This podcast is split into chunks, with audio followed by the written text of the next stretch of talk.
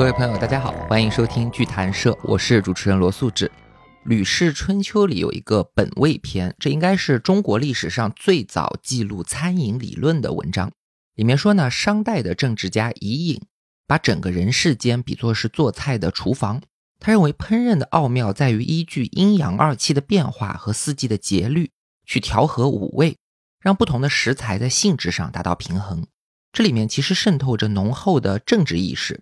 所以，从尚书顾命开始，中国人就常常把做宰相比作为禾根调鼎。那直到今天，中餐都和民族自豪感相绑定，在很多人的心中，它绝对是全球美食榜上的第一名。退一步讲，也要和法国菜并列第一。但是呢，也有人在走出国门以后，了解到，原来在世界上很多的地方，中餐虽然很普及，但地位其实是要低于法国、意大利这些地方的食物的。哪怕是在亚洲美食里面，可能只有日本料理算得上是高档。在很多外国人的心中，中餐比起印度菜、越南菜，还有新加坡菜，其实没有什么显著的优势。那为什么会出现这样的矛盾呢？我们可以去分析很多的原因，包括饮食习惯的差别、话语权的问题，还有不同国家文化影响力的问题等等。但是其中有一个极其重要，又往往被人们所忽视的因素。其实在于现代高端餐饮的评定标准里面，对于食材的品质有着极为严苛的要求。而高级的食材，像稻米、牛羊、鸡鸭鱼肉，还有牛奶、水果，你想要稳定的出品，其实依托的不是煎炒烹炸这些厨艺，而是农业上的各种技术，甚至科研的能力。但同时，我们知道中国农业有一个很大的特点，叫做大而不强。很长一段时间里面，我们为了保障十几亿人能够填饱肚子，一定程度上就牺牲了这些高端农业领域的竞争力。到了今天，随着经济的发展，越来越多的国人把目光投向了发展中国本土的高端农产品。他们一方面引入海外的先进农业技术，一方面也在传播现代的农业和生态理念，同时还尝试在新型农业当中去融入东方的文明自然观。那我们今天节目的嘉宾林翔老师就是这样的一位国际农食交流促进者啊，林老师，您先跟大家打声招呼吧。大家好，我是林翔，欢迎林翔老师。林老师他长期往来于中日两国之间，致力于推动两地的农食和人才交流。对于日本农业，可能很多人都有这样的印象，就是它非常先进，但是到底先进在哪里？为什么先进？大家未必知其所以然。所以咱们可以先从日本这个国家聊起，请林老师您先说说为什么要选择日本来作为发展中国高端农业的一个参照对象呢？很高兴今天有这样宝贵的机会和听众朋友们交流。对于我们中国人，日本是一个非常熟悉又有着距离的这样一个特殊的地方。这两个国家无论是在自然上、文化上，还是其他诸多领域，都有着相似或者相同的背景。所以，很多来自日本的经验和研究，对于我们中国是有一定借鉴意义的。这里面当然也包括农业领域。大家可能多少都知道，从弥生时代开始，就有很多中国大陆的移民到达了日本，给他们带去了铁器，也带去了稻米、小麦这些农作物。之后，日本在不断发展中，又结合自己的一些气候、土地因素，形成了有别于中国的一个农业体系。明治维新以来，日本更早地向西方学习。从而建立了一个在全球来说相对小众的农业体系。这个农业体系一方面和中国传统的小农经济有一定相通，啊，另一方面又包括了很多应对现代农业市场进化的设计。这些经验对于我们中国的农业现代化也是有重要启示的。对中日两国的农业在历史上就有深厚的渊源。我们大致可以分成三个阶段来看。首先呢，就是起源阶段上，林老师刚刚讲到民生飞跃的问题。这件事情其实我们之前节目也提到过，简单说就是在日本的弥生时代，也就是公元前三世纪到公元三世纪这短短的五六百年时间里，日本突然就省掉了一般文明要用上几千年的发展过程，一下子就从新石器时代啊跳过了青铜时代，直接进入到铁器时代。那为什么会发生这种不同寻常的飞跃呢？主流的看法是认为，这是因为当时的中国大陆还有朝鲜半岛的很多移民。带着先进的技术到达了日本所导致的，这个时候是中国的战国时期，就有很多的人口外流，然后这样一个长达几百年的相对缓慢的过程，在传说中慢慢就演化成了所谓徐福东渡求仙的故事，以另一种面貌被大众所熟知。但这些移民带到日本的不光是铁器，还有水稻这样的农作物和开垦灌溉这些农业技术。那从此以后呢，生活在日本的人们就不再以狩猎采集为生，稻作文化成为了日本最基础的生活方式，而且改变了他们从社会结构到衣食住行，甚至信仰和思维层面的方方面面。可以说，今天的日本是一个被农业所塑造的国家，而它农业的起源则很大程度上来自于中国。所以，在这个阶段，中国毫无疑问是日本的老师。然后，第二阶段就是接下来的上千年时间里。其实中日之间的农业交流一直都没有中断，大量的农产品和农业科技继续经由中国传到日本。但这个时候，日本就已经不是一味的模仿，他们也在依据自身的资源和禀赋来发展一些有自身特色的农业。我举个很小的例子，之前厉老师在聊茶的节目里面提到过，说唐宋之间喝茶的风气从中国传到了日本，但是日本的茶叶种植条件其实不太理想。但正是因为它的自然条件有缺陷，而且种植空间严重不足，反而倒逼他们在耕作上面精耕细作、精益求精。结果呢，也培育出了很多独特的茶叶品种，特别是一些适合低温的冷泡茶叶，可能很多中国人喝不惯。但是从农业技术上来说，这个茶叶的背后体现的是非常高端的农业技术。这些都是古代日本农业精细化。并且开始区别于中国的小案例，但是日本农业的全面崛起要到第三阶段，也就是刚才林老师提到的明治维新开始。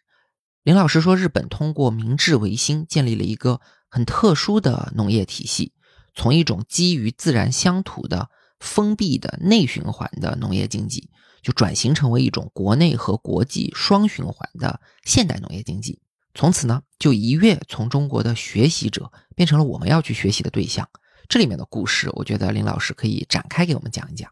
对这个部分很有意思。日本在明治维新的过程中，它是处于一个从向东方学习转向向西方学习，同时融合东方的这样的一个过程。其中，比如说像色泽荣一，他是日本的资本主义之父，他就是典型的一个从日本的农民转型为资本家的过程。所以，日本的资本主义，它除了有全球资本主义的共通性以外，也有一些自己独特性。因为它最早期还没有像西方一样扩张侵略，而是从自身的历史和文化土壤当中进行一个演变。所以，色泽荣一他就非常注重道德和经济的统一。他有本书叫做《论语和算盘》，也是希望能够从可持续的角度去思考日本怎么样从传统社会去完成一个变成现代社会的演化。呃，说起明治维新，可能很多人会把它简单理解成一个日本学习西方，甚至全盘西化的过程。但其实这个里面也包括了很多啊调和东西方的工作。比如说林老师刚刚提到色泽荣一，这是日本近代化过程里面很有代表性的一个人物。他除了是作为实业家在日本办工业、办银行、做贸易这些具体的事情以外，也在尝试去解决一些调和东西方观念上的问题。比如说，我们过去讲士农工商，从事工商业的人是低农民一等的。但如果你要发展资本主义，又必须要重视工商业，那怎么办呢？所以他的这个书叫做《论语和算盘》里面就提出了这样一个态度。他说，无论国家怎么变革，儒家士人阶层的仁义正道这些大的原则都必须要坚持。但是呢，一些细节可以根据现代社会的环境来改。比如我们传统道德讲。君子喻于义，小人喻于利，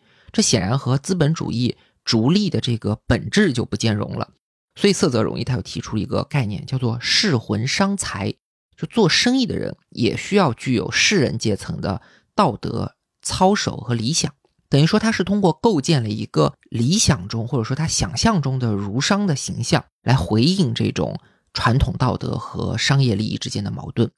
而且色泽荣一他本人是出生一个农民家庭，后来呢家族里开始做一些小的生意，最后呢他又成为了日本可以说最大的实业家。他个人从农民变成大商人的这个变化，其实也就是日本明治维新甚至近代化工业化的一个缩影。那中国其实同样也有自然经济这样一个历史传统，同样也深受着儒学道德的影响。在现代化的过程里面呢，同样有很多观念上的问题要去克服。所以在这个层面上，日本的农业转型不光是在技术层面，其实在思想和文化层面，对我们中国也是有参考意义的。对，这个是非常重要的背景。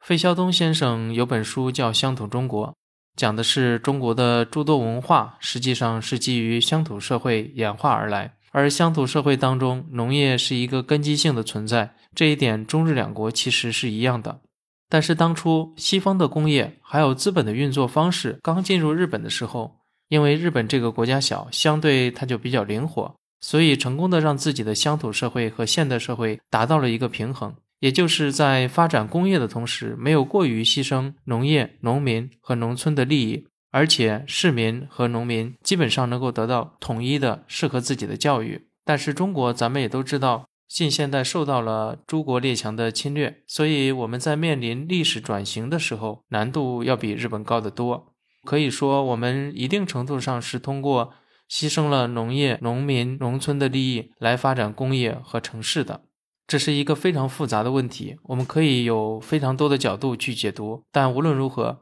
日本的成功是非常值得我们去思考的。到了今天就更是如此。日本是亚洲第一个实现农业现代化的国家，它从农业国发展为工业国，然后又成为世界经济强国的过程，对我们正在推进的农业现代化和国家化有很强的参考价值。特别是其中很多农业制度的建设，值得我们去学习和交流。当然，所有交流的基础其实都来自于两个国家在底层的一些相似性。我这里把中日两国之间值得交流的原因。具体总结了七个方面，可以和大家说一下。首先，日本的农业以小规模家庭经营为主，除了北海道和东北有一些大型农场，大多数农户是以兼业型运作、自给自足的形式存在。这一点和中国是一样的。历史上，中国农业长期就是一种小农经济的结构，即便今天农户规模也比较小，我们很少在中国看到北美、澳洲那样的大型农场。这一点和日本是更加接近的。第二，日本它因为地理和气候的多样性，农业生产和农产品的种类也非常多样。稻米、蔬菜、水果、茶叶这些日本重要的农产品，其实也是中国重要的农产品。特别是中国一直都在强调粮食安全的概念，稻米、小麦、玉米这些作物的产量对我们特别重要，而这些农产品的生产效率在日本是非常高的。第三，日本的农业科技特别发达，像自动收割机器、还有无人机等等的自动化和智能化设备，在农业生产里有着广泛的运用。而我们中国政府也一直在发展农业现代化，不但要推进先进农业机械的使用，而且发展生物技术和信息技术，来提高生产效率和农产品质量。然后第四是农业劳动力问题，中国和日本都经历过一个快速城市化过程，这其中就出现了农业人口流失，还有农村老龄化的问题，这些事情在日本就更早的发生，所以他们的一些应对经验对我们有很强的借鉴意义。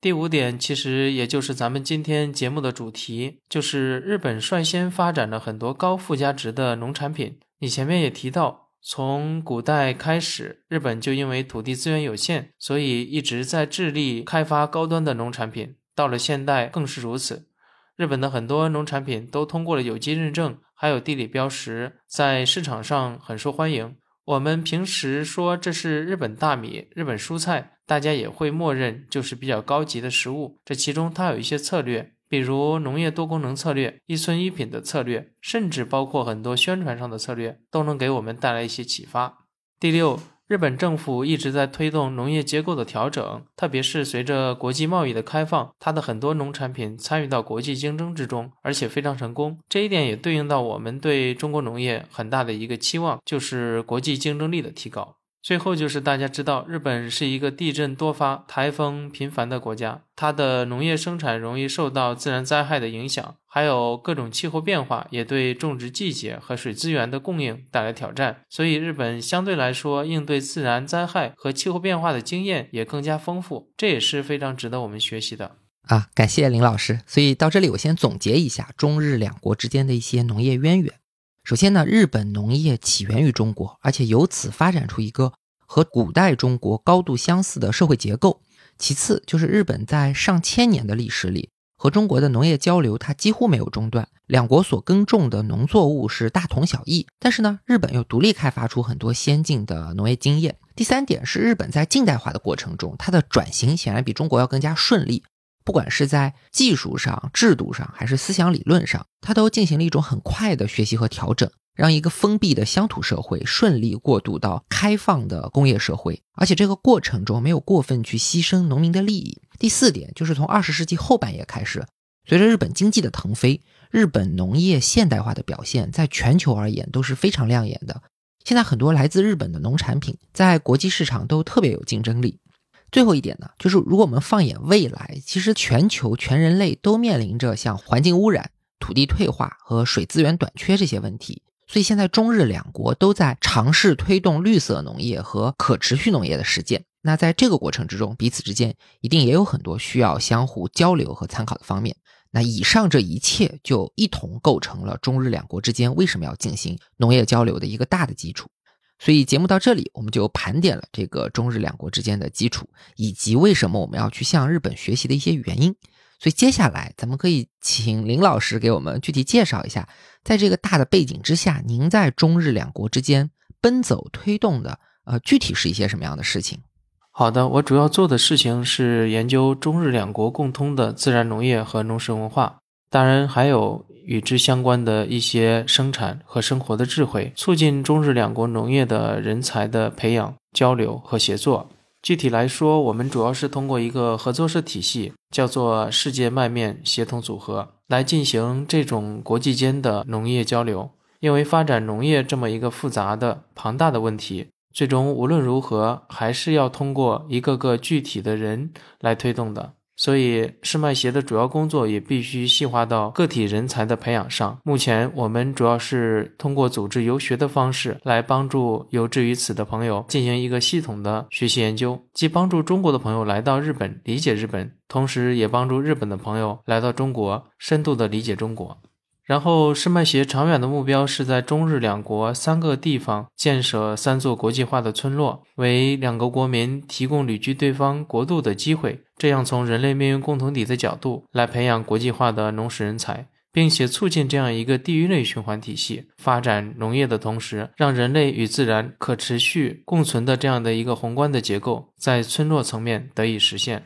好的，非常感谢林香老师。所以，我们这期节目的主题就是要请林香老师就着自己在农业上的专业知识和在中日两国之间的所见所闻，来给我们介绍一下中国要怎么样在目前这种大而不强的农业基础上去发展出像法国的葡萄酒、乳制品、日本的稻米、和牛这一类的有很高的附加价值、堪称是奢侈品的这样一些食物。那从农到食，大概来讲有三个主要的环节。第一步是种植，第二步是加工，第三步是烹调。前面说了，中国人的烹调能力是非常强的，但是高端农产品的种植和加工很难说是我们的强项，所以种植和加工也就是咱们今天要讨论的重点。但是我们知道，农产品的种类繁多，不可能一一概述。这里刚好林老师写了一本书，叫做《世界麦面与中原乡土》，这里面对小麦有比较深的研究。所以咱们今天就首先用小麦作为具体的例子，来给大家介绍一下先进农业的种植和加工应该是什么样的。那咱们就进入正题，首先请林老师说一下小麦为什么重要，或者说您为什么要研究小麦呢？好的，谢谢罗老师。大家可能也会有疑问，就是小麦能有什么好研究的？实际上，小麦、水稻和玉米是世界三大粮食作物，而且其中小麦的地位其实最为突出。因为它是唯一一种成为世界性主粮的谷物，也是播种面积最大、产量最高、分布最广的粮食作物。无论是在平原还是在高原，无论是在炎热地带或者是寒冷地区，我们都可以种植小麦。就是它的这种广泛的适应性，使得小麦成为一个全球作物。还有一个原因就是小麦不像大米，它不是直接煮成米饭直接就吃。而是可以在磨粉以后被制作成多种多样的食物，这种丰富性也给研究小麦相关的农食文化带来很大的空间。最后就是我的家乡河南，就是小麦的主产区，也是中国北方非常重要的一个农业大省。乡土的情节也是我研究小麦很大的一个动力。中原自古就种小麦，特别过去四十年间，中原人和麦面的联系，其实呈现着农村改革里错综复杂的变化，基本上就是这样一些原因吧。对，很多人可能都没有注意到，其实全世界分布最广的农作物就是小麦，而且围绕小麦的文化、生态乃至于经济制度，其实是可以折射出人类社会的方方面面的。但是呢，我们接下来还是先从小麦本身来聊起。林老师，您先给我们讲一下，就是小麦它最初的起源在哪里？它是从哪里来的？又是怎么样传播到这个世界各地呢？小麦它实际上是随着诸多的生命在整个星球上慢慢演化形成的。在这个演化的过程中，我们可以看到，它其实是越来越受到人类活动影响的。大概在两百五十万年前，小麦属和山羊草属分开演化，形成了一个独立物种。到了一百万年前，它又演化出一粒小麦和乌拉尔图小麦这两个彼此生殖隔离的品种。然后在五十万年前，一粒小麦和乌拉尔图小麦分别和各自近似物种杂交，又形成提莫菲韦小麦和二粒小麦。接下来几十万年，一直到人类进入新石器时代为止，小麦属基本上就只有这四个野生品种。分布在西至巴尔干半岛东部，东至外高加索，也就是中东的这样一个狭小的地域。这里是属于地中海气候，夏季炎热干燥，冬季温和多雨。小麦就在这个环境中适应进化，成为一年生的草本植物。这个就是大概小麦的来源。小麦在冬季到来之前萌发，然后以幼苗的形式越冬，在春季拔高，开花结实。最后，在酷暑到来之前全株死亡，剩下种子在土壤里休眠，直到第二个冬季。这种一年生的模式让小麦把营养都保存在种子之中，而这种特性也被西亚、北非的人所发现。他们开始采集小麦的种子，然后通过石镰、杵臼碾碎小麦获取营养。这些末制石器是人类进入新石器时代的标志性技术。大概一万年左右，人类开始驯化和种植小麦。最早是在土耳其东南部的山区，一粒小麦和二粒小麦先后被驯化。然后在八千年前，在外高加索和伊朗的里海沿岸栽培的二粒小麦，偶然的和山羊草属的节节麦杂交，形成了一种六倍体小麦。这种小麦更加耐寒，环境适应能力更强，所以迅速取代了其他品种，成为我们今天熟悉的普通小麦。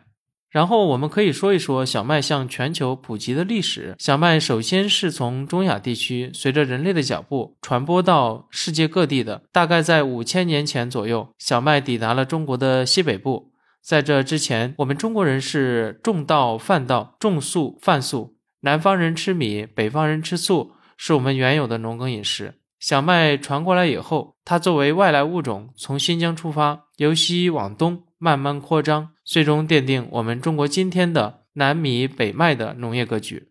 这里面有一个重要的技术，就是西汉时期石磨的运用，使得研磨面粉的技术成熟，面条和馒头才能在唐宋以后逐步成为华北居民的主食。石磨应该是来自欧洲的。但是它到达东方之后，对中国人的饮食造成了巨大的影响，让我们发展出很多制粉技术。然后这些东方的饮食后来又反过来影响到西方，比如影响了意大利面的出现。这些实际上都是一个相互之间文化交流的结果。不管是小麦的物种，还是跟小麦相关的工具，还是饮食的加工方式，从古至今都是相互影响的。然后小麦传入欧洲，实际上要到中世纪，也就是五世纪后期到十五世纪这段时期，小麦成为了欧洲最重要的一个作物。再后来，欧洲进入了大航海时代，殖民者开始迁徙到新大陆。这个过程中，小麦也随着传播到全球，进入了北美和澳洲，并且因此最终成为全球最受欢迎的主食之一。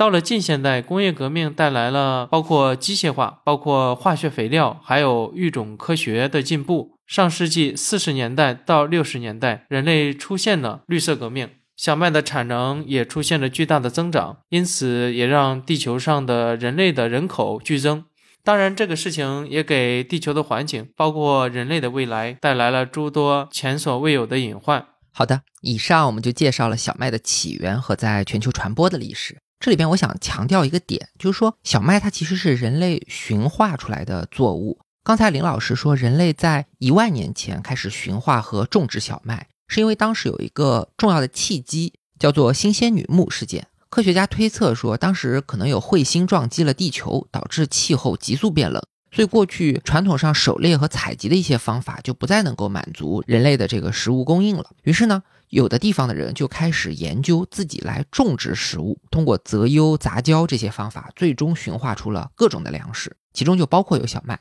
所以很多人有一个观念，会认为野生食材一定比驯养的好，吃东西追求野味。这个看法其实有点片面，因为真正的野味其实大多数情况下都不能吃。很多食物是经过了一代又一代的驯化，它是越来越符合人类的口味，越来越好吃的。我记得李林老师曾经讲过这样一个话，他说：“文明的核心就是驯化，首先是人驯化植物，把野生的植物变成粮食，然后呢，人驯化动物。”创造出猪、狗、牛、羊、马这些动物，既是人类的食物，也是劳动力，也是武器，可以给人们提供服务。最后一步是人驯化人，奴隶制的设计其实就是把人当畜生，而且不光是奴隶，奴隶主也要约束起来。当所有人都有了约束，人类也就进入了文明的时代。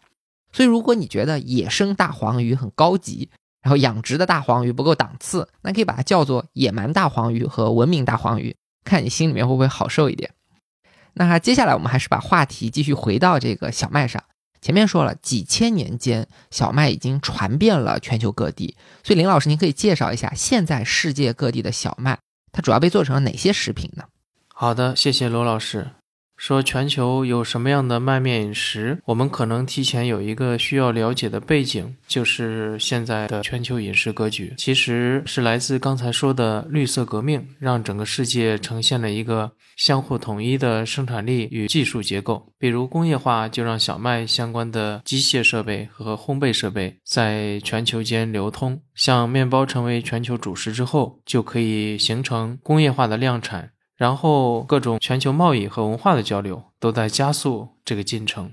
所以不论是东方也好，还是西方，都处在这个全球化的过程中。但是这个过程非常缓慢，而且各个地方依据自己的历史文化背景，也会在食物上保留自己的特色。比如，我们先说中国。前面说了，中国南北的气候和自然条件差别比较大，所以整体上它形成了一个南米北麦的格局。北方人对于面食的热爱，可能一些南方人都不太好理解。比如，我们北方人常讲的是发面，还是烫面，还是死面，这些就延展制作成为了馒头、面条、饺子、包子、烙饼等等这样一系列的麦面饮食。然后我们也可以简单的谈一谈邻国日本。日本这边和中国一样，面也是小麦食品的一个大类。相对来讲，它是分的比较细的，比如有乌冬面、拉面、素面、荞麦面等等。很多面条里，我们都能够看到来自于中国的影响。比如拉面，它在日本的时间最短，要到十八世纪幕府末期，日本打开国门，来到日本的华人开始在日本经营中华料理店铺。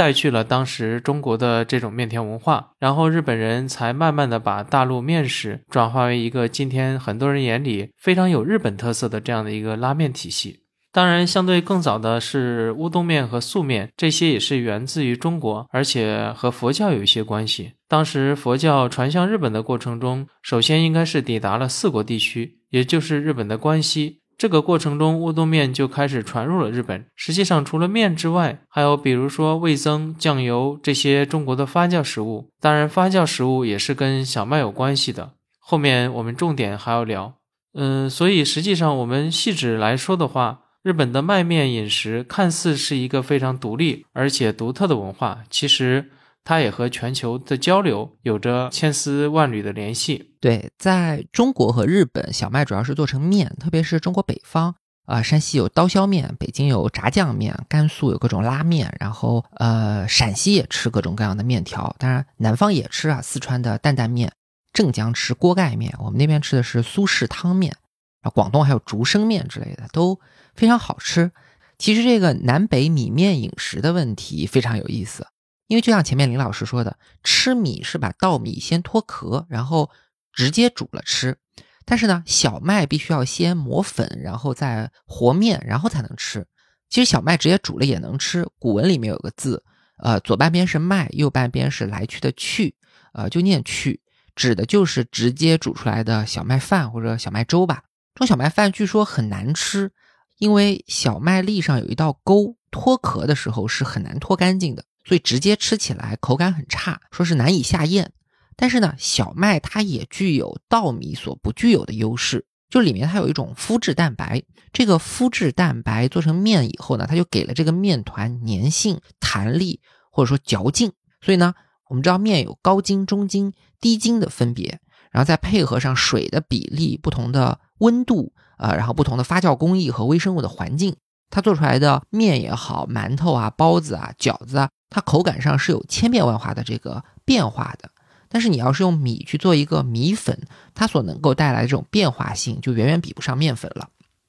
所以我虽然本人是个南方人，但是我也会觉得小麦是一种可塑性更强的主食。我们一般会把米饭看成是主食，但小麦好像不光光是主食。根据你的做法，它既是主食，也是一个菜吧，这是很有意思的。那接下来咱们就可以讲一讲小麦在欧美的一些情况。小麦在欧洲被做成了意大利面、面包，还有啤酒这些食品，其实也是基于欧洲的一个农业基础。欧洲的农业也有南北差异，比如说，它北部的畜牧业发达，就提供了丰富奶乳；中部的特点是混合农业，带来了主食麦面；然后南部的地中海气候提供了橄榄油这些作物食品。这些当地特色的农产品，加上和不同地方的微生物发酵的结合，呈现了一个不亚于东方的麦面饮食体系。我们这里拿意大利面来举例子，前面说了。石磨从西方传到东方，形成了面条；面条又从东方传回西方，形成了意大利面。意大利面实际上是属于欧洲的杜兰小麦的这个品种，它是典型的高硬度、高蛋白，而且含有丰富的维他命和其他微量元素，并且它形状多样、搭配多元。市面上其实有六百五十个意大利面品种，我们大多数人可能都只是接触过其中很小的一部分，所以意大利料理在全球的美食中也是有。有一席之地的。然后我们还可以说一说啤酒。啤酒酿造是来自于小麦和大麦的融合，还有微生物发酵对于啤酒花的转化。其实从两河流域到古代埃及，包括中国，都有过酿造啤酒的痕迹。但是欧洲国家在近代改造了酿造技术。让啤酒得到大幅的提升，并且通过工业革命让啤酒可以廉价的生产，所以啤酒才成为在全球普及的酿造饮品。感谢林老师给我们介绍了一个全球麦面饮食大致的格局。虽然我们处在一个全球化的时代，但是呢，不同的地区有不同的自然条件和历史文化的背景，所以即便是同样的小麦做成食品，也会呈现出面条、馒头、面包、啤酒这些千差万别的形态。而且其实千差万别的不光是形态，也包括这些东西的品质。同样是面包、面条，它口感上可能会天差地别。这里面呢，小麦本身的质量就会起到一个关键性的作用。所以接下来咱们的问题是什么样的小麦能够做出高品质的食品，让它们成为食品中的奢侈品？而且今天的主题咱们是聊发展高端农业嘛？咱们所谓的高端农业目标是要种出什么样的小麦呢？这是一个非常关键的问题。什么样的小麦能够称作优秀？其实不能一概而论。首先，我们说到口感好，肯定是非常重要的一个标准。但是，什么样的口感叫做好呢？这一点就没有统一的标准，很大程度上取决于你用小麦做什么。比如，我们东方经常做蒸煮类的食品，西方主要是烘焙类。对于小麦的需求是不一样的，所以我们一般把小麦分成几个类型。比如说软质小麦，它的蛋白含量少，面粉相对软，就适合做天妇罗或者是蛋糕。中间质小麦蛋白含量中等，就适合做乌冬面。然后硬质小麦蛋白质多，弹性和粘性就强，可以做面包。硬粒小麦，它就富有强弹力的麸质蛋白，所以意大利面条和通心粉经常是用硬粒小麦。那不同地区的人就需要根据各自的需求来育种，培养出最适合自己的小麦品种。第二个就是产量要大，在农业上吃得饱其实是比吃得好更加优先的需求。所以，我们国家很多的农业奖项经常会颁给一些种植效率特别高的农作物品种。这是农业科学家眼里好的小麦，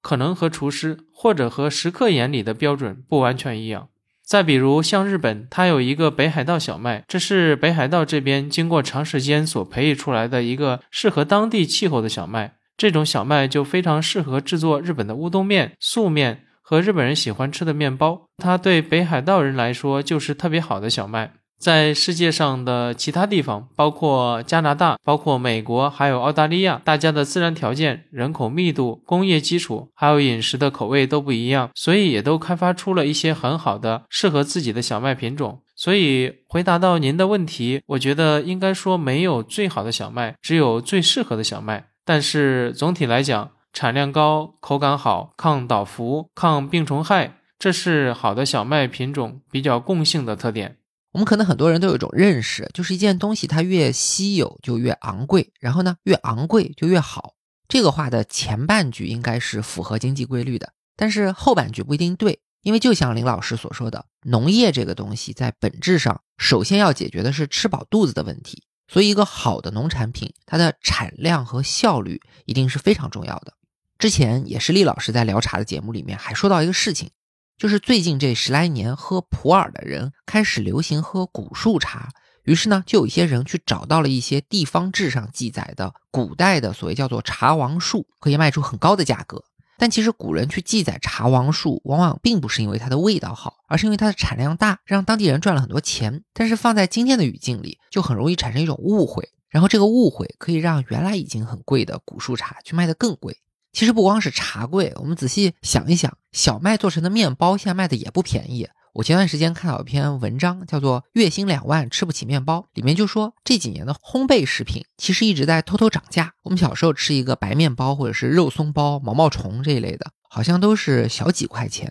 现在可能一些个头特别小的 bagel 或者是吐司或者是可颂，它悄悄都涨到了小几十。他这个文章里放了一个统计数据，说在大众点评上面，一线城市单价超过二十块钱的面包占比达到了百分之四十。所以这个问题，林老师您能不能分析一下？就现在面包为什么会这么贵，这么涨价，它是合理的吗？对的，如果是关注烘焙或者是喜欢吃面包的朋友，其实都能够感觉到最近面包在逐渐涨价。当然，这两年的涨价有一些特殊的背景，比如乌克兰的战争影响了乌克兰的小麦出口，国际贸易上供给因此不足，还有大家都经历了疫情，这对农业生产也造成了影响。但是除了这些具体的事件以外，面包越来越高的成本背后有一个非常重要的因素，就是这个产业链的上游，包括优秀的小麦资源和制粉能力，是被发达国家和一些跨国产业集团所垄断的。前面说了，东方的小麦主要是以蒸煮类的这样的一个方向去育种的，而西方的小麦是烘焙类的方向，所以适合做面包的小麦品种主要都集中在北美和澳洲这些地区。同时，这些发达国家还拥有良好的制粉设备，这个就有点类似于光刻机了。所以，面包上游的原材料和设备都被掌控在少数国家和企业手里，而且他们在产业上的其他环节也特别有优势。比如给面包师提供了高效率、标准化生产、更强的品牌营销能力。所有这一切的优势都是来自于发达国家从工业革命时代开始，在工业、农业、传媒和国际贸易中一点一滴的积累，最后把小麦这种自然资源和面包这种商业产品高度整合，形成了一个壁垒，从中获取了很大的利益。所以，中国现在的面包店都要依赖外来的小麦，而不是依靠我们本土的小麦。这实际上是一个非常矛盾的事情。一方面，中国北方的农民他们生产了大量的小麦，但是价格只能是外国小麦的三分之一，甚至更低；另外一方面，就是中国的市民却开始用更高的价格去购买外国面粉生产的面包，所以这使得大家感觉到好像面包变得越来越贵了。呃，林老师，您刚刚提到一个很有意思的地方，就是您用光刻机来比喻小麦的制粉设备，这个我觉得很有意思，因为我们大多数人可能更容易理解的是像芯片，然后航天，呃，一些精密设备的制造，甚至像汽车这样的行业，它可能会存在工业技术为基础的这种技术壁垒，然后那些掌握了高端技术或者是知识产权的国家和公司。他不用从事很多呃劳动力密集的这种环节，就能够获得巨大的商业利益。但同样的情况也出现在农业里，这个是非常令人意外的。是的，罗老师，您这个讲的很对。这一点可能我们一般人都难以察觉，因为面包、面条都是我们日常生活中的食品，单价也不至于特别昂贵，所以可能没有办法把它们和技术壁垒进行一个关联。我们为什么用光刻机来做这个比喻？实际上就是说，好的制粉设备、发酵设备的投资是非常高的，它并不是一般的农民或者是一般的村落能够进行的投资。咱们中国北方以前的村子里，它磨粉主要是靠的是驴或者是其他牲口来牵着石磨来磨粉，现在可能大家都看不到了。但是基本上来讲，西方是拥有这种大型的制粉设备，可能上来就是几千吨甚至几万吨这样一个制粉能力，这就使得它有很好的一个量产能力。大规模的量产又压低了它的成本，提高了它的利润，这些利润又可以用来购买更多的设备，形成了一个正向的循环。而且它有精细的分工，所以面粉的各个方面它都可以应对，不管是法棍。还是吐司，或者是其他什么面包，它都有专门应对的面粉。这个事情不是简单的农民能够做到的。即便是我们现在的专业大户，这种中国的新农民，他们可能家里有制粉设备，他们也只是能够做成全麦粉，而没有办法把小麦的表皮和相关的，比如把它里面的这种结构给它分开。所以，像瑞士、德国还有北美，在这个领域。是拥有垄断地位的，所以我听下来的感觉是，外国这些大型制粉设备，它有很像光刻机的一面，都是形成垄断的一个技术壁垒。但呢，它也不是完全和光刻机一样，并不是说我们中国的工业能力就造不出来，或者说呃买不到这么好的制粉设备。实际的原因是因为中国农业的基础是小型作业。它不像北美和澳洲有那么多的大型农场，也不像欧洲和美国有一些大型的食品公司，所以通常中国的小农户他很难拿出这么大的本钱，一次性的投入到这些现代化的设备里。再加上西方它长期以小麦和面包为主食，从育种的角度，他们的小麦品种本身就比我们更适合来做面包。所以本质上这是一个产业结构的问题。西方从小麦的育种到大型农场这种工业化的种植，再到大型机械的制粉，以至于到后面的发酵、物流、品牌营销、人才培训，他们的优势是建立在产业的一个高度整合的基础上的。而我们中国农业的基本格局就决定了要进行类似的整合非常困难。要如何破解这个局面，也是中国农业走向高端化的一个核心课题。所以接下来，我觉得林老师可以跟我们说一说，在这样的背景之下，中国农业要怎么样走向高端呢？这个问题您提及的特别好。西方的农业，特别是北美、澳洲。它都是地广人稀，而且拥有各种先进的设备。而咱们中国，大家都知道，中国的人口到了近现代呈现了一个前所未有的增长，一下子到了十几亿人口。但是中国农业历史上是小农，也就是说，各个农民种出来的粮食，首先要维持自己家庭的食用，之后把余粮上交或者卖给国家，它才能维持整个国家的粮食需要。这种情况下，你要发展一个农业产业结构上的革命是非常困难的。但是最近几十年，随着工业化和城市化的发展，包括中国从传统的乡土社会向现代社会演化的过程中，包括我们正在进行的乡村振兴的过程中，同时也出现了所谓的新农民和新农业。我这里给大家介绍一些农业专家的故事，结合他们具体的工作，让大家了解。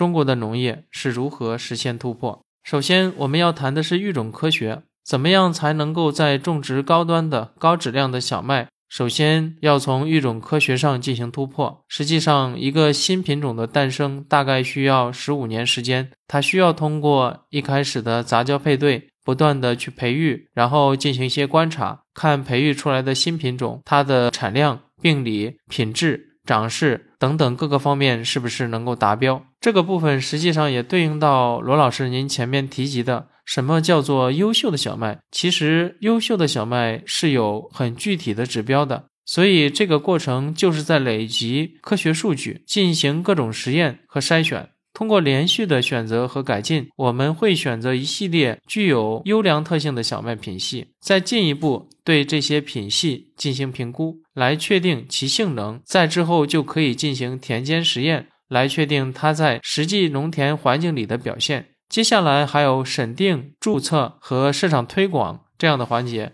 都是必不可少的。说到育种专家，可能大家都耳熟能详的是袁隆平院士，他在水稻方面比较有建树，在小麦方面实际上也有这样的一些科学家。我们今天介绍的两位是麦霸菜妈，也就是汝振刚教授和袁良庄教授，他们都是为中国现代的小麦、白菜的演化做出贡献的代表性人物。麦霸菜妈，实际上他们的经历是跨越了从计划经济朝向市场经济的这样的一个过程。他们以往的育种方向是要解决中国人的温饱问题，也就是量产高产，可能在品质上可以有所牺牲的这样的一个时代的诉求。但是在生活品质全面提升的当下，对品质就提出了更高的要求。这两位老师也开始研究，他们作为育种科学家，需要怎么样去应对。他们做了一个很有意思的工作，就是去寻找古代中国的小麦，因为在清朝或者更早的时候，其实存在一些我们都意识不到，但是品质非常高的品种。因为那个时候的人口还没有那么多，或者是它有一些在那个时代里形成的优秀的小麦的基因和一些性状的存在，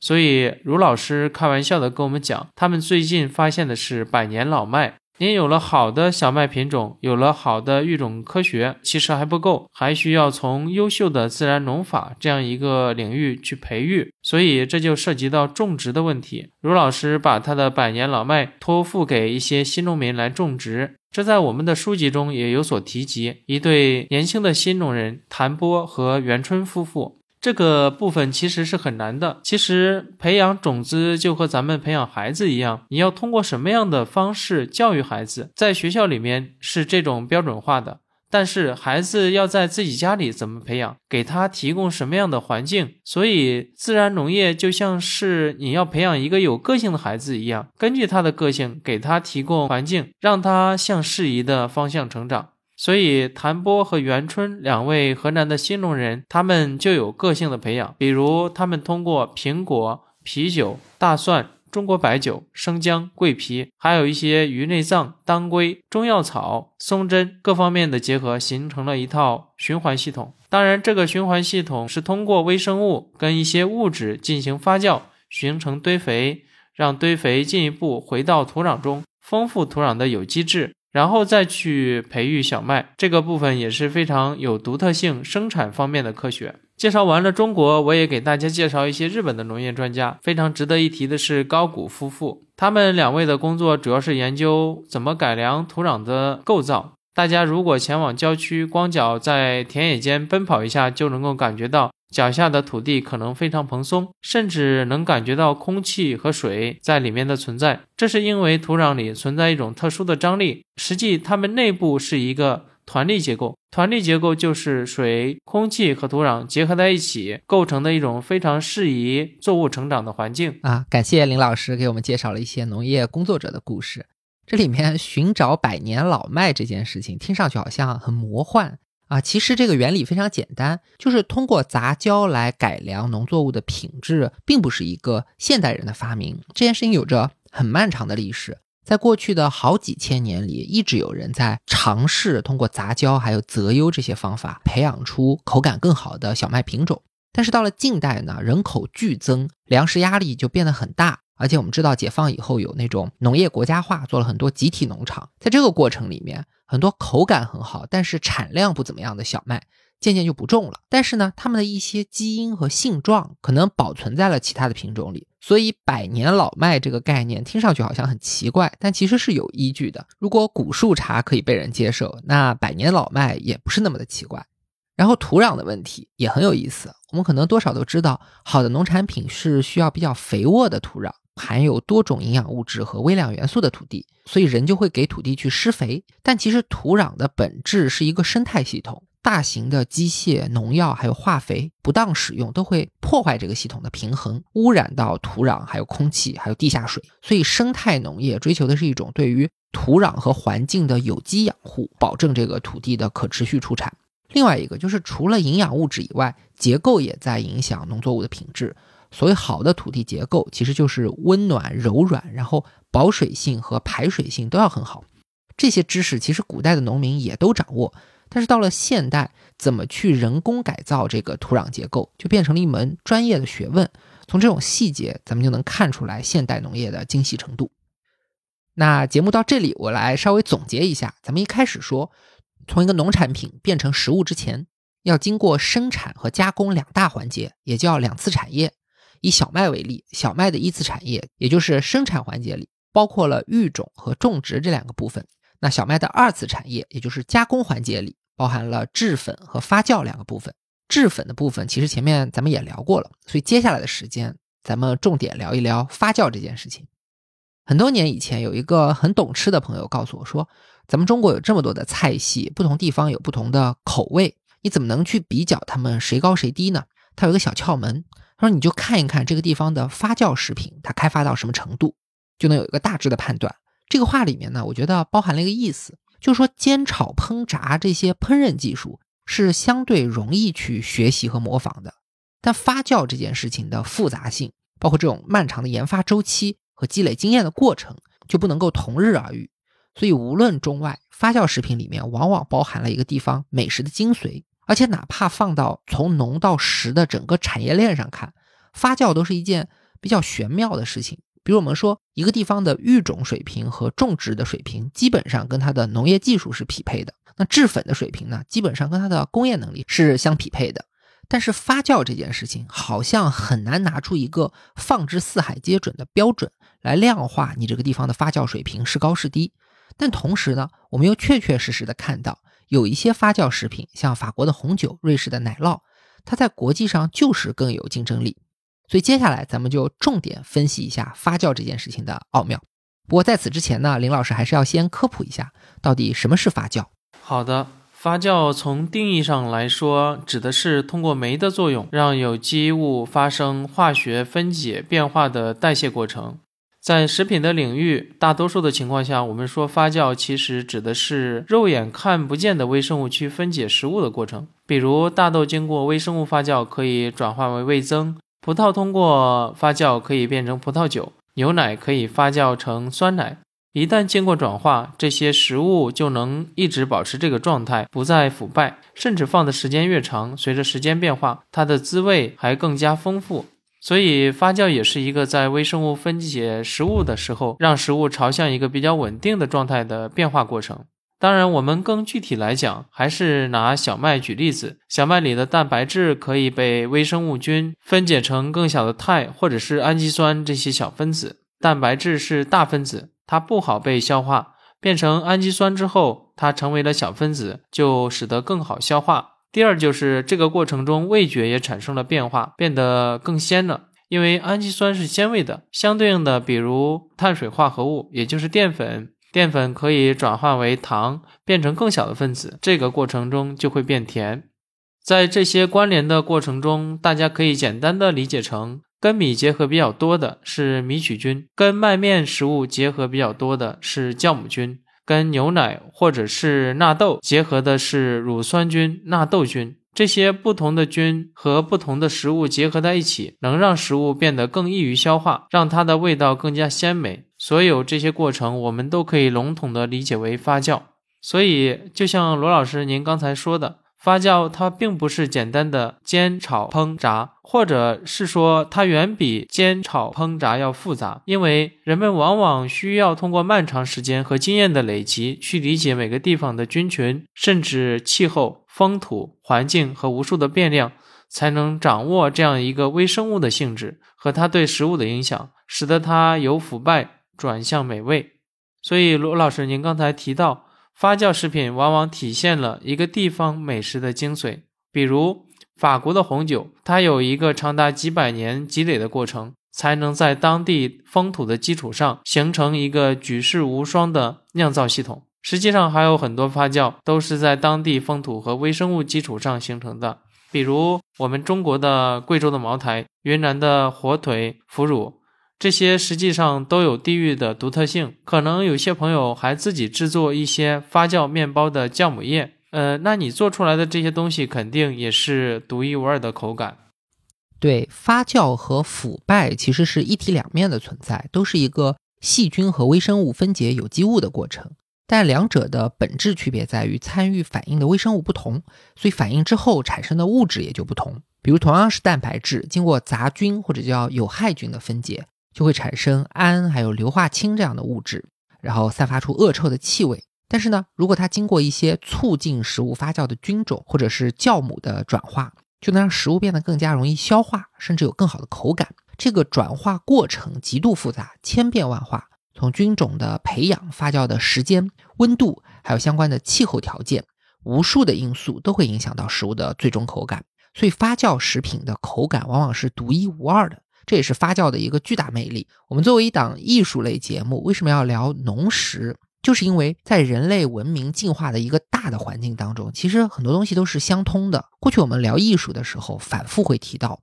艺术分成前现代、现代和后现代三种语境。哪怕同一个作品、同一件东西，在不同的语境之下，也要分别去看待。其实农业也是一样。在前现代的时期，也就是我们发展出工业文明之前，人类的农业生产能力极其有限，所以古人经常吃的是一些充满本地特色的蔬菜，还有鸡鸭鱼或者其他的野味，这些都是非常独特的食品，但它缺少基本的品控，而且没有办法保证它的供应量。然后在进入现代社会以后呢，人们开始用一种工业化的方法去进行农业生产，让所有人都能吃饱肚子，而且获得品质稳定的食物，就变成一件可以实现的事情。但是呢，由此也带来了一个被很多人诟病的问题，就是工业化的食品，它口味千篇一律。很多有点年纪的人都会说，现在鱼没有鱼味，鸡没有鸡的味道，不如他小时候的好吃。这里面当然有味觉退化的因素，但是不可否认，就是大工业时代的餐饮口味确实在同质化。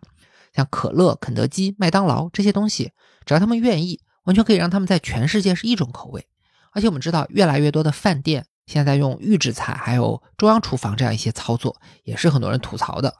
所以在这样的背景之下，一些对生活品质有要求的人，就会刻意去追求一些非标准的，或者说工业气息比较弱的食物。比如我们之前说过，云南人种茶树本来都是乔木，解放以后呢，为了增加产能，它又改成了灌木。最近十几年，大家对茶的品质要求高了，然后又改回了乔木。还有我们之前聊中医的时候也说到，中医先是被现代社会所淘汰，然后又在反现代的语境里被重新捡起来。所有的这些事情，表面上是在向前现代社会去倒退，但其实呢，内涵的都是一种后现代的追求，追求食物的个性、地域性，还有独一无二的特殊性，这些都是无法通过大工业生产制造出来的东西。所以在这种后现代的语境里，发酵食品因为具有无与伦比的丰富性，还有个性。几乎是可以被当成食物当中的艺术品来看待了，这也是发酵食品在这些年全球广受欢迎的一个很大的原因。那接下来我们就具体聊一聊发酵食品的魅力到底在什么地方，也就是发酵食品有什么益处。咱们这里呢大致的分成两个大的方面来谈。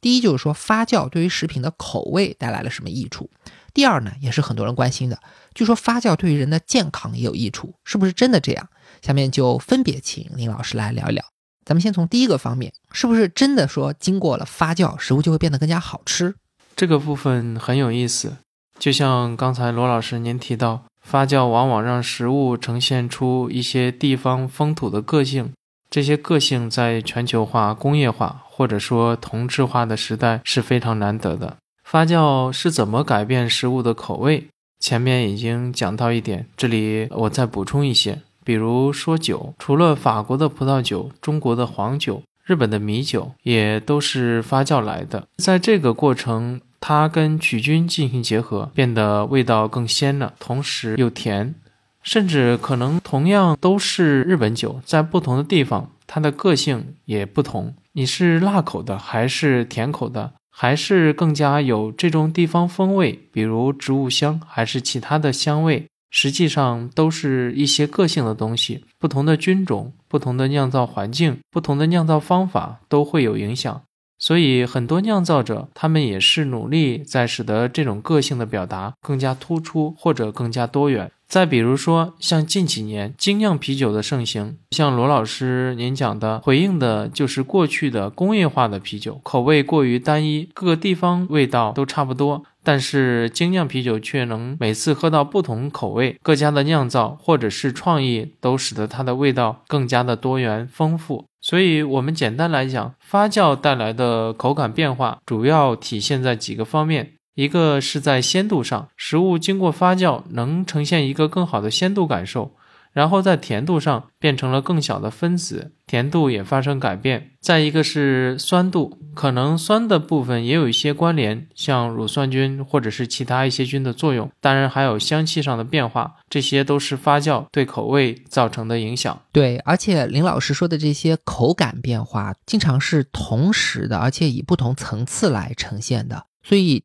作用在一起的时候，就会让一个食物的味道显得特别的复杂。而且，对于非发酵的食品，我们一般是能够用语言或者文字把它的味道八九不离十的给描述出来。大概就是说，咸口的、甜口的、咸鲜、微甜，或者是酸辣，再加上一些质感，别人大概能想象这是个什么味道。但是呢，一旦经过发酵，好像你很难用语言去说，比如说豆腐乳是个什么味道。所以你看，在葡萄酒品酒的时候，他为什么要发明那么多的术语去形容这个酒？其实就是因为酒的味道会比软饮料复杂很多很多。我们这里还可以举一个例子，叫做康床蔬菜，不知道听众朋友们有没有了解的？它是把米表面的米糠磨掉之后，放到一个木桶里面，在木桶里面，它去干什么呢？它是让各种不同的微生物能够生长起来。这个生长的过程中，再把各种不同的蔬菜放进去，让它进行发酵。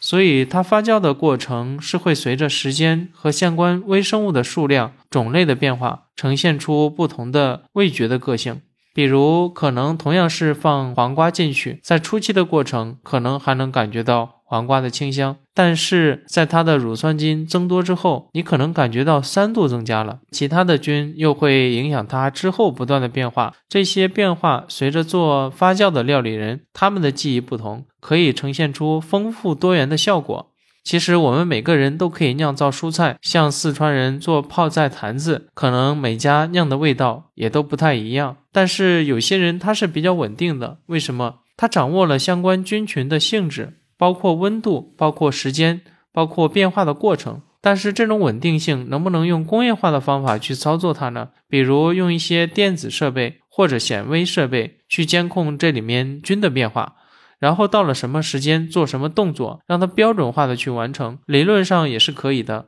像我们很多酸奶、啤酒、面包，味道都差不多，这个是一个标准化的过程。但是真正的高手，他对微生物掌握的能力，可能科学的研究还没有搞清楚。但是他已经能够做出来一些大家都非常喜欢的味道，所以这个也是发酵食物中一个很大的魅力啊。我这里补充一个点，就是过去我们做过一期聊葡萄酒的节目，把葡萄酒称之为叫瓶中风土。其实广义上的发酵食物也都带有很强的这种地域和气候的特征，比如说靠近北极圈的区域。那它的发酵食品就有高度的蒸馏酒，还有乳酸菌发酵的各种蔬菜，还有腌制的这个鱼和肉，这就跟他们需要维持体温和补充营养的这个需求有关。那在我们东亚呢，像中国还有日本，我们会用五谷杂粮来做酒，还有酱油、腌菜、味增，还有一些干燥食物的发酵，这个都是在追求呃丰富多变的滋味。在欧美呢，他们畜牧业发达，还有水果的种植发达，所以像葡萄酒啊、奶酪啊这些东西就很突出。其他包括像中东、像印度这些地方，他们有酸奶、有发酵茶，还有发酵的各种面食，也都跟当地的生活方式有关系。而且这个里边不同地方的环境，导致了各地用来发酵的微生物也会产生很大的差别。比如说我们东方。主要的发酵微生物就是曲菌，而西方呢，主要靠的是酵母菌。而且曲菌和曲菌、酵母菌跟酵母菌在不同的地方，它也是完全不一样的。像中国的曲菌比较强壮，就喜欢大豆、小麦，味道呢是以酸味为主。日本的曲菌它以米为主食，味道是偏甜的。那基于它们的特性，又可以和不同的食材去做千变万化的搭配，这个就是发酵食品在口感上极度丰富的这个原因。那以上咱们说完了口感，接下来就要聊一聊第二部分发酵食品和健康之间的关系。我知道真的有人在通过吃发酵食品来养生，甚至来治病的。那也有人呢觉得是这里面的效果可能有一些被夸大。那今天正好咱们借这个机会，就请林老师来说一说，这个发酵食品真的会对健康有很大的益处吗？总体上，发酵食品对人的健康是有好处的，但是要提醒大家，这种好处不像是吃药，它不是一个对症下药的概念，它是比较间接的，对于人的整体上逐步起到作用。具体我们可以从消化系统和免疫系统这两个方面来看。首先说消化，前面我们说了，发酵把食物里面的大分子分解成小分子，比如说蛋白质分解为了氨基酸，碳水化合物分解为了葡萄糖。那身体内部在吸收这些营养物质的时候，这些消化酶它的分解负担就降低了。其实大家都能够感觉到，比如说人到三四十岁，或者是再到五六十岁，可能消化能力逐渐没有以前强了。有一部分原因，实际上就是因为身体内部的消化酶不能保持年轻时的水准，所以相应来讲，发酵食物就是要把本来。要在我们身体内部进行的一个消化分解的过程，通过微生物在外部提前就完成了，这就降低了我们身体的这种负担，提升了我们的消化效率，让身体得到更多营养。这个过程本身是能够帮助到我们的健康的。然后是第二点，发酵食物对我们免疫系统也有一些帮助。大家可能知道，免疫系统的建立分成获得免疫跟自然免疫。获得免疫主要是可以通过打疫苗或者是打预防针，让身体得到比如病毒的抗体。而自然免疫除了和体质、营养、作息有关系，也和人的肠道菌群有关系。在我们的身体里，主要是在肠道里存在着很多的微生物菌群。按照现在的科学发现，人类肠道菌群大约有三万多种，重量达到两公斤。根据和人体的利害关系，这些肠道菌群可以分成有益菌、有害菌。和中性菌，一般认为这三者的比例控制在二比一比七，是一个对健康比较理想的比例，让免疫系统达成一种平衡，既能抵抗病毒、细菌，甚至到癌细胞的威胁，又不会过度反应，对人的健康造成伤害。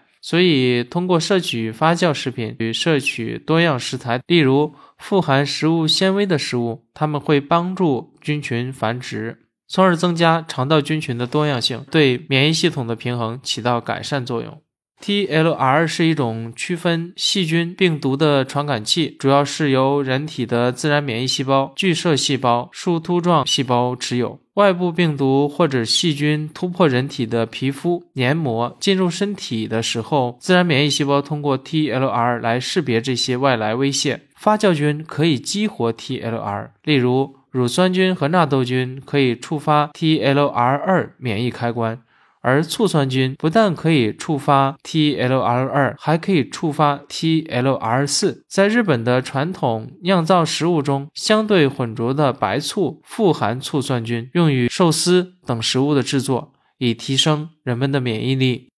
啊，所以说发酵食品对于健康的益处，它确实存在一些科学上的依据。那这种益处呢，一方面是体现在它把大分子给分解成小分子，这样一来就降低了人对消化的负担，而且增加了我们对啊营养物质的吸收。另外一方面呢，是体现在它可以帮助调节肠道菌群的比例，还有就是改善免疫系统。但是所有的这些益处其实都是比较潜移默化的，在一点一滴之间慢慢的发生。比起于治疗，它可能还是更接近一种保健的概念。但是可能有一些宣传会夸大这里面的效果，所以大家也要注意甄别。那说到这里，我就想起林老师上次跟我说了一个很有意思的点，就是说从疫情以来，全世界都投入了大量的资源到病毒以至于微生物科学的研究上。呃，这里面出来很多研究成果，因此就间接的提升了很多我们对于发酵食品的认识。这里面的故事，我觉得也挺有意思的。林老师，您看能不能讲一讲？这几年不光是疫苗研发，一些更加底层的科学，包括基因、包括微生物科学，其实都取得了长足的进步。我这里举一个比较有意思的例子：一些对于肠道菌群比较新的研究。我们之前就知道，其实各个国家的人肠道里面的这种微生物的分布是不太一样的。相对来说，美国和中国这两个国家比较接近，可能是这两个国家的食物体系也比较接近。然后我们看欧洲，像俄罗斯、西班牙、法国，还有瑞典、丹麦这些国家，他们的菌群比较接近，这也都能体现在相关的发酵食物上。这里面日本是比较有独特性的，可能因为日本在全球所处的一个自然位置，日本人的肠道菌群和其他国家都不太一样。当然，这个研究它说明了什么？我们现在还需要进一步去理解。但是，日本相对来说是一个平均寿命比较高的国家，是不是和它的肠道菌群，甚至是发酵食物的饮食有一些关系？这是我们可以进一步研究的。比如说，日本人的菌群有一个很重要的特点，是它拥有比较多的代谢碳水化合物和氨基酸的细菌。其中代表就是双歧杆菌，在西方人的肠道里面，双歧杆菌是非常少的。那双歧杆菌的调节作用对人的健康甚至寿命能起到什么作用？这个问题比较复杂，但是也有很多人在从事其中的研究。当然，我们中国是一个非常大、非常复杂的国家，可能各地域、各民族他们的肠道菌群和营养健康也存在复杂的关系。这是一个大家可以不断去了解，甚至可以通过发酵食物去尝试的过程。另外，我还想分享一个近些年科学研究的方向，就是肠脑的相关性。我们前面说了，肠道里的菌群数量是非常之多的。虽然我们本身是一个独立的个体，但是我们的肠道里还居住着无数的生命体在和我们共存。那这些无数的生命会对我们的身体造成何种影响？现在就有研究发现，这些聚宿在肠道里的微生物可以通过我们的神经网络。去向大脑发出一些信号，比如肠道菌群们想要进食一些它们的食物，就会去影响人类大脑，让你以为自己突然想吃某种东西了。特别是如果我们离开了自己熟悉的家乡，到了一个微生物环境不同的地方，有时候会对家乡的食物有强烈的思念。比如说日本人，他离开了日本这个国家，很多时候会强烈的想念家乡那碗味增汤的味道。味增汤的味道是什么呢？它首先用了日本南部海中的煎鱼，然后用曲菌进行一到两年的发酵，把它变成木鱼花。大家吃章鱼小丸子，上面撒的那层就是木鱼花。然后木鱼花能够跟煮沸的开水融合，就可以生成高汤。高汤再结合日本北海道的这样一个昆布，就形成了这碗味增汤。所以你看，一碗简单的味增汤里面有多少发酵工艺？鲣鱼是动物性的氨基酸，昆布是植物性的氨基酸。通过发酵，大分子的蛋白变成小分子的氨基酸，然后在身体里达到一种平衡。这些微生物可能离开了日本就很少存在，所以如果日本人的肠道环境熟悉了这种平衡，一旦离开故乡，就会在肠道菌群的要求下，通过神经系统在你的大脑里形成一种思乡之情。这个过程是非常神奇的啊！辛弃疾有一句话叫“休说鲈鱼堪会，尽西风，季鹰未归”。这个典故是晋代的时候，有个叫张翰的人，他在北方做官，然后看到秋风起，就想起故乡江南的莼菜和鲈鱼。历史上呢，一般把这件事情当成是一种政治的表态来理解的。他不满司马家的政局，所以萌生退意。但是从科学上，好像这件事情我们也可以从肠道菌群的召唤这个角度去考虑。这个话虽然是开玩笑。但现实生活中，如果我们去了国外，所谓的水土不服，或者是中国胃不能满足，那都有可能其实跟肠道菌群的需要有关系。还有一些食物，特别像茶酒这样的发酵食物，如果你喝习惯了，突然停一段时间，就会浑身难受，好像有瘾一样。这个也有可能是你身体里的这个微生物系统所造成的。那节目到这里，咱们今天主要要聊的问题，也就是育种。种植、制粉、发酵这四个从农到食的主要环节，咱们都聊到了。那节目的最后，咱们还是回到一个更加宏观的角度来看这件事情，就是中国如果要实现从农到食的高端化，接下来要走一条什么样的道路？那就全世界而言，这个里面有没有一种一般性的规律可以给我们借鉴呢？好的，罗老师，您问的这是一个非常复杂的问题。因为现在整个人类社会处在一个百年大变局的时代，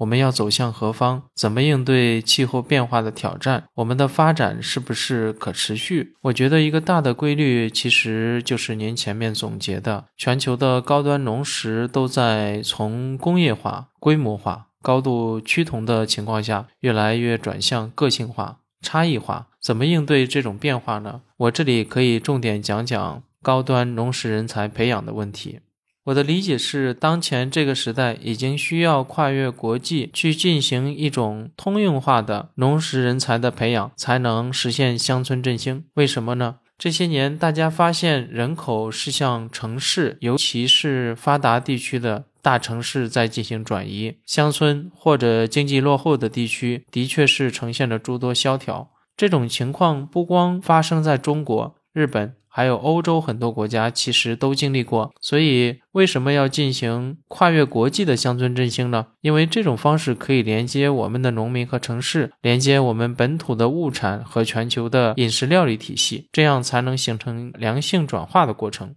所以具体来说，我们就需要培养一种新农民，让他能够具有国际视野，而不只是像传统的小农，一辈子生活在一个村落里面，对外面的世界了解很少。新型的农业人才需要能够在中国的南北，甚至是在国际间不断的行走，进行一个定居和旅居相结合的形式，这样才能够推动前沿的农业知识和技术的交流，提高农产品的品质，并且给这些高品质的农产品在国际的餐饮界、料理界创造更多的运用场景。这也是我们中国古人讲的“读万卷书，行万里路”。通过这样的方式培养我们的农民，可以让他们呈现一种全能的进化。为什么要呈现全能的进化？这就是涉及到我们前面说的中国的国家农业，它不像北美、澳洲那样的地广人稀，有那么好的工业和机械化的基础。所以这些西方强国可以把一次产业和二次产业进行一个整合，就像我们前面说的做面包的例子，从小麦的育种、种植到制粉、发酵。北美的大公司把这些产业整合在一起，形成了一个其他国家很难去挑战的壁垒。所以，我们中国的土地基础和农业环境决定了，我们很难让中国农民也用上北美一样的农业机械和制粉设备，把一产和二产整合起来和他们正面对抗，这是很难做到的。我们现在能做的是，在一次产业和二次产业之后，进行继续延伸，进行一种新的三农的演化。什么是新三农的演化呢？比如，它的农业可以基于自己的地域条件，去结合一些农食流通的服务，结合一些设计包装，结合一些农业的建筑，结合一些文旅，结合一些展览出版，特别是相关的文化项目，去辐射周边的城镇和城市，和本土经济利益绑定在一起。首先形成一个地域内的高端农业的循环，通过这些附加价值和实际的经济基础的支持下，慢慢的参与到国际农业的竞争当中去。呃，这里我按照自己的理解给大家再解释一下，什么叫做农业的升级？从微观上看，可能就是让我们每个人平常买到的粮油米面这些东西价格更便宜、更好吃，这是产量和口感上有提升。进一步看呢，是让中国的农产品能够以一种比较高的附加价值在国际上流通，像法国的红酒、日本的和牛一样，形成一种国际品牌，这是贸易竞争力上的提升。那更进一步，这还是一个农业结构的问题，就是要把中国的农业由一种地域内循环的农业变成一种国内和国际双循环的现代农业经济，这样可以缩小农民和城市居民的生活差距。所以在以前，农业的主要目标是保证供给、保证粮食安全，在这个基础上呢，满足城市居民稍微高一些的消费需求。这个过程当中，很多农民的利益往往是受损的。但是如果转为双循环的农业经济，以高附加价值的农产品在国际间去流通，那农民也会相对有一个更好的待遇。但是这里面必须要面对的是一个国际间竞争的问题。前面也说了，西方的发达国家在历史上积累了很多优势，完成了一次产业和二次产业的深度整合。所以，我们如果要重走一遍别人走过的路，然后希望用同样的路径去超越他们，是非常困难的。所以呢，林老师刚刚介绍的思路是一种新三农的演化。换一个大家熟悉的词语，其实就是弯道超车。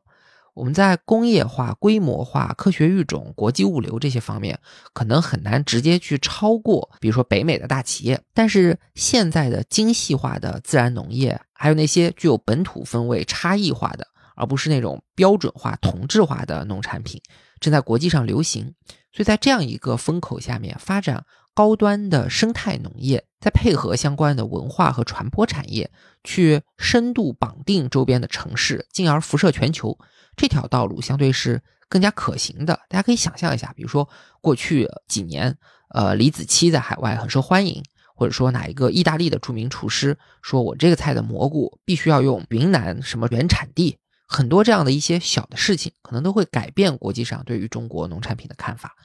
我们之前节目说过，哪怕是像法国红酒这么庞大的一个产业，这么著名的一个 IP。它也是从拿破仑三世，甚至是呃路易十四的时代，通过一点一滴的小事情慢慢做起来的。而在这个过程中呢，日本毫无疑问是非常成功的。所以节目到这里时间也就差不多了，咱们的最后一个问题就请林老师来解答一下，在这种经济结构转型的过程当中，日本有什么经验是值得我们借鉴的吗？好的。这个问题其实我们可以稍微回溯到之前提到的一个人物，就是色泽荣一。前面我们说，色泽荣一作为日本的资本主义之父，他强调的是通过道德和经济的平衡，推动乡土社会的村落能够拥抱现代社会的城市工业体系。具体而言，日本的乡土社会演化过程中引入了合作社的体系。合作社体系实际上是在18世纪的时候，英国的工人和小农场主为了对抗资本主义的暴力而组织的。很多小的农民通过合作社来联合经营，就能增加效率和利润，防止被资本主义的大机构所兼并。合作社被引入日本之后，到了今天，日本的农协还是世界上最大的合作社之一。在近两百年的发展过程中，合作社首先是连接了村落，连接了小农，接着逐渐朝向跨越国界、连接世界的方向去演化，就像跨国公司一样。但是，跨国公司的主要目的是盈利，合作社的目的是促进农业生产者之间的协作。所以，我们组织的世麦协也是希望通过以中日之间共通的自然农业与生活智慧为研究对象，推动有志于此的农食人才建立交流，通过组织展览、出版和游学来推进两国民间在农业上的友好往来。这其实也是我从日本的农业发展中得到的一些启发。好的，感谢林香老师。那本期节目到这里就结束了，我在这里做一个结尾吧。我们在节目最开头说，从商代的宰相伊尹开始，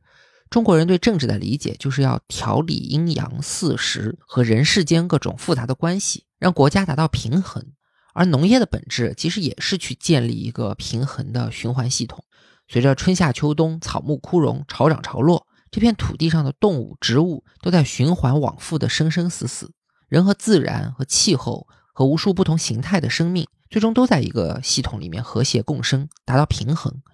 所以，在中国，理想的农业和理想的政治其实是有着几乎相同的追求。我们看艺术的“艺”字，这是一个象形字，在甲骨文和金文里面表现成一个人手捧树苗的形象，代表种植。所以说，农业种植的技艺在所有技能当中是排在第一位的。几千年前，中国人就带着这样的思想，使用这样的技艺，创造了一个庞大的农耕文明。这就是华夏文明的根基。到了今天，世界进入了一个全球化的时代。我们脚下的土地虽然广阔，但放置于全球，其实也只是一座孤岛。所以，我们需要努力的去融入全球经济，参与国际间的交流和竞争。这个过程其实也是在建立一种新的平衡。所以，中国传统上精耕细种的手工家庭耕作，在现代生产力面前，看似捉襟见肘。但其实，它尊重自然的理念、和谐共生的耕作方式，反映的是古老文明的宝贵智慧。在这个角度上，在今天这种全球气候变化、资源衰减、自然生态破坏、饥饿危机与宝石浪费等等的问题非常突出的当下，我们的农业升级解决的其实不仅仅是中国人的问题，对于整个人类实现可持续发展的未来，也是具有深远意义的。那本期节目到这里就结束了，感谢大家的收听，我们下次再见。再次感谢罗老师，再次谢谢大家，再会。